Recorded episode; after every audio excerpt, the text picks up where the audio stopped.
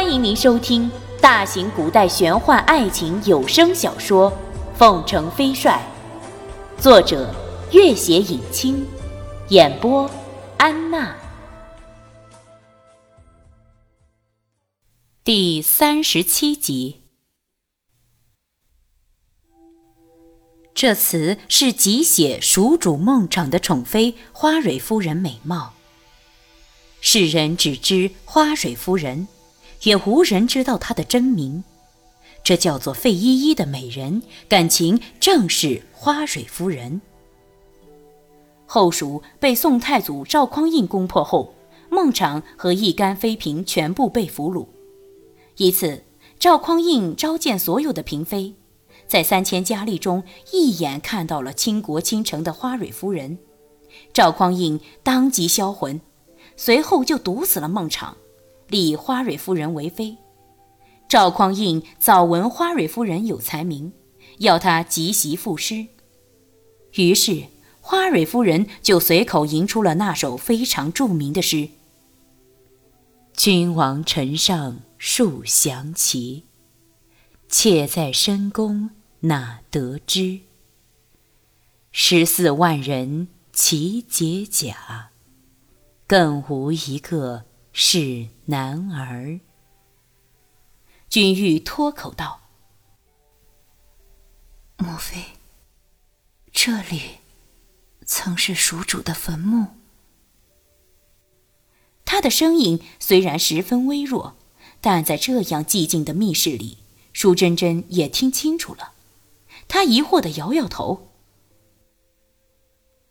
不会吧？这寒景园是我祖上修建的，我祖辈在这里居住超过一百年了。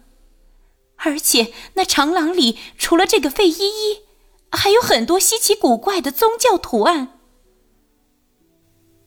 君玉想了想，也觉得不对。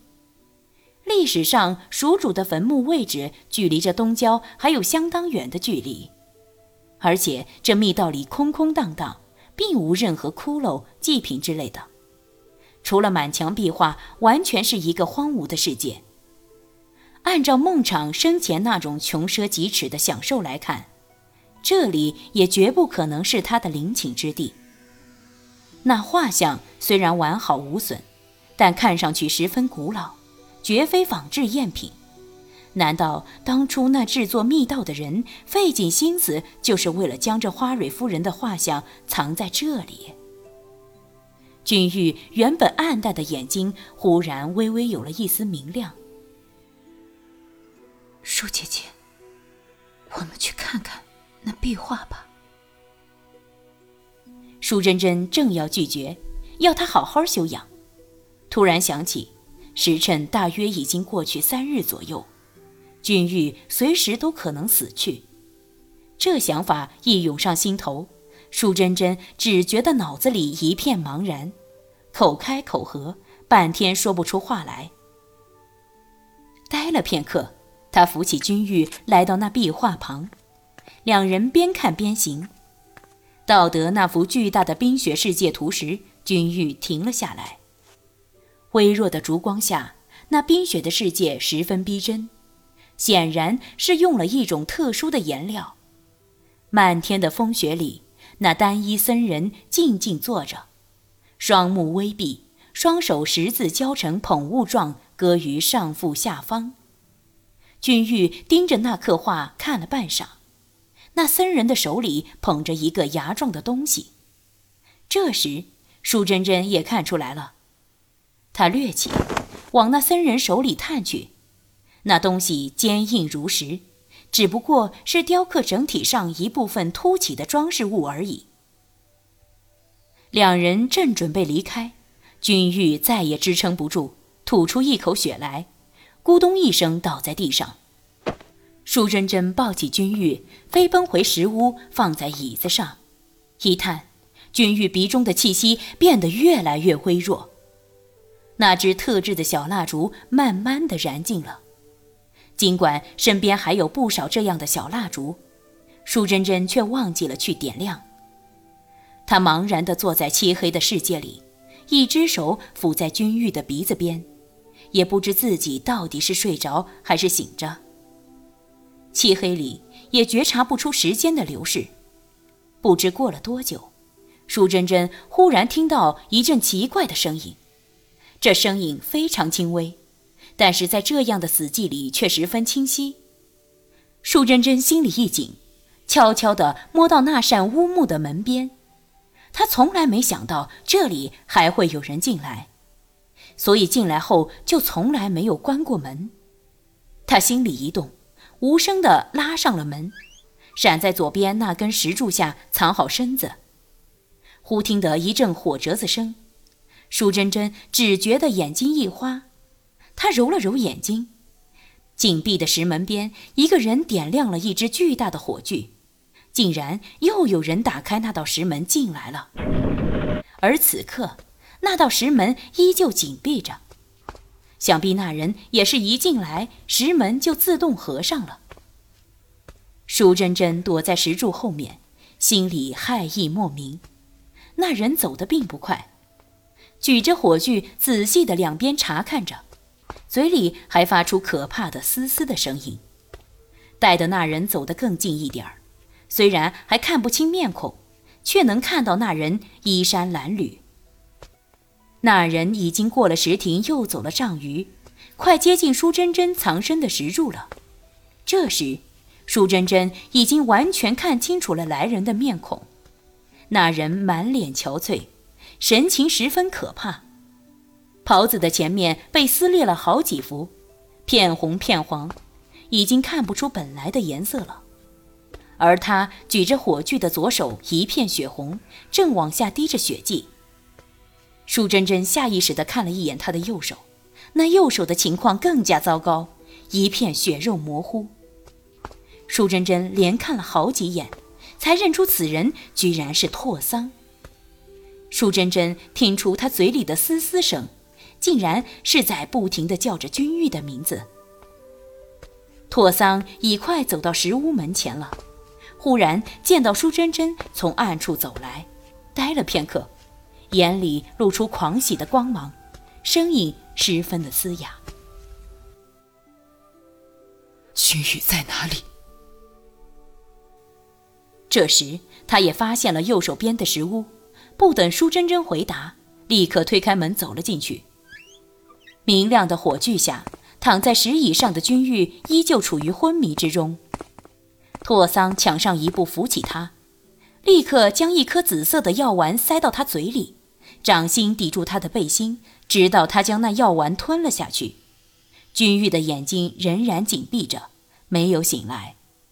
这时，拓桑的神情看上去已经镇定了许多。舒珍珍道：“在我们刚进石墙的那一刻，我曾看到一个人影，就是你。”拓桑点了点头。当天，他冲进密道的时候。正看到石门打开，可是只是那么一瞬间，君玉的身影已经被那厚厚的石墙阻隔。他明明看到舒珍珍拍了一掌，那门就打开了。可是无论他怎么拍，那门也打不开。他甚至动用了十八般兵器，也动不了那石墙分毫。那时，一众西域僧已经暂时控制住了局面。他们找来各种利器和开山大斧，可是三天过去了，也依然动不了那墙分毫。这时，拓桑又在秦魔的密室里发现了舒珍珍为君玉换下的那件袍子，袍子上全部是干固的血迹，望之触目惊心。拓桑绝望之下，将一干西域僧全部赶了出去，自己一个人终日胡乱拍打着那石门。直到双手变得血肉模糊，那墙依然纹丝不动。也不知过了几千几万次，他那早已血肉模糊的双手，忽然合上了那个古怪的手掌般的石纹，那门一下打开了。拓桑简单的说了进门的经过，虽然寥寥几句，舒珍珍却听得无限心酸。她看着拓桑的双手，急忙道。我给你包扎一下。拓桑摇了摇头，摸出一张很小的地图放在石几上，仔细的看了几眼。舒珍珍一眼看出，那地图的纸张正和自己身上的这一份一模一样，但是却比自己的大了几倍。而那幅地图画着一条长廊，正是这道密室的地图。拓桑站起身，举起火炬。舒珍珍会意，马上又点亮了一支小松竹。拓桑立刻拿起火炬走了出去，舒珍珍跟着走了出去。拓桑十分急迫地举着火炬，一一照过长廊两端的壁画，然后突然停在了一幅画像前，正是舒珍珍和君玉都看过的那个古怪僧人的画像。拓桑看见这画，仿佛十分高兴，跃起，用了一种同样古怪的姿势，向那幅画抓去，也不见他如何用力。那僧人手中的那个牙状石块立刻到了他手中。拓桑取了东西，也不停留，又走了七八丈远，然后停了下来。舒珍珍和君玉都看过这画，画上是一个戴着黄帽子的老人，老人装束十分普通，咧嘴笑着，毫无奇特之处。